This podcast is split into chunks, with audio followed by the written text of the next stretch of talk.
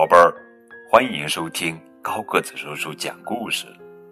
今天给你们讲的绘本故事的名字叫做《怕冷的企鹅》，作者呀是意大利安娜·科提文图，方素珍翻译。这是影响孩子一生的情商系列故事之一。企鹅皮皮很怕冷，它没有办法像其他企鹅一样在寒冷的冰雪上玩耍。啊，这这儿好冷啊！皮皮说：“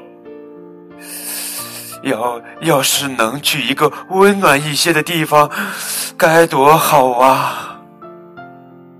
有一天，皮皮在冰上。发现了两只奇怪的小鸟，它们冷得直哆嗦。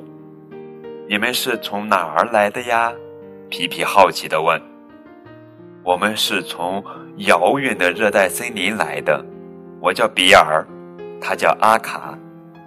这里是我们探险旅程中的一站。天啊，这里太冷了！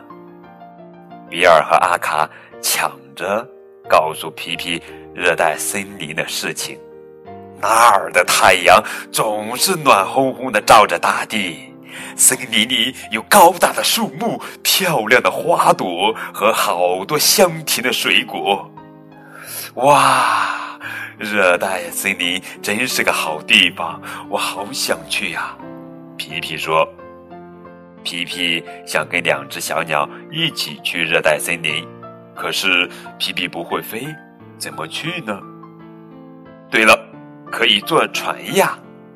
于是皮皮出发了，他使劲儿的划呀划呀，已经划了好长时间。皮皮问：“热带森林还没到吗？”“还没呢，热带森林很远呢。”皮皮又不停的划呀划呀，他开始觉得有些暖和了。一天。突然，从水中跳出了一条大鱼，砰！大鱼把小船撞成了碎片，皮皮掉进了水里。皮皮虽然会游泳，可是划船已经让他用尽了力气。幸好他抓住了一块被打碎的木板。皮皮，你一定要撑住，我们去找帮手来救你。比尔和阿卡急忙飞走。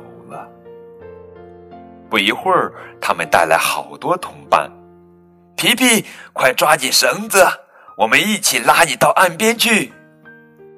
哇，好像是在冲浪呢，真好玩！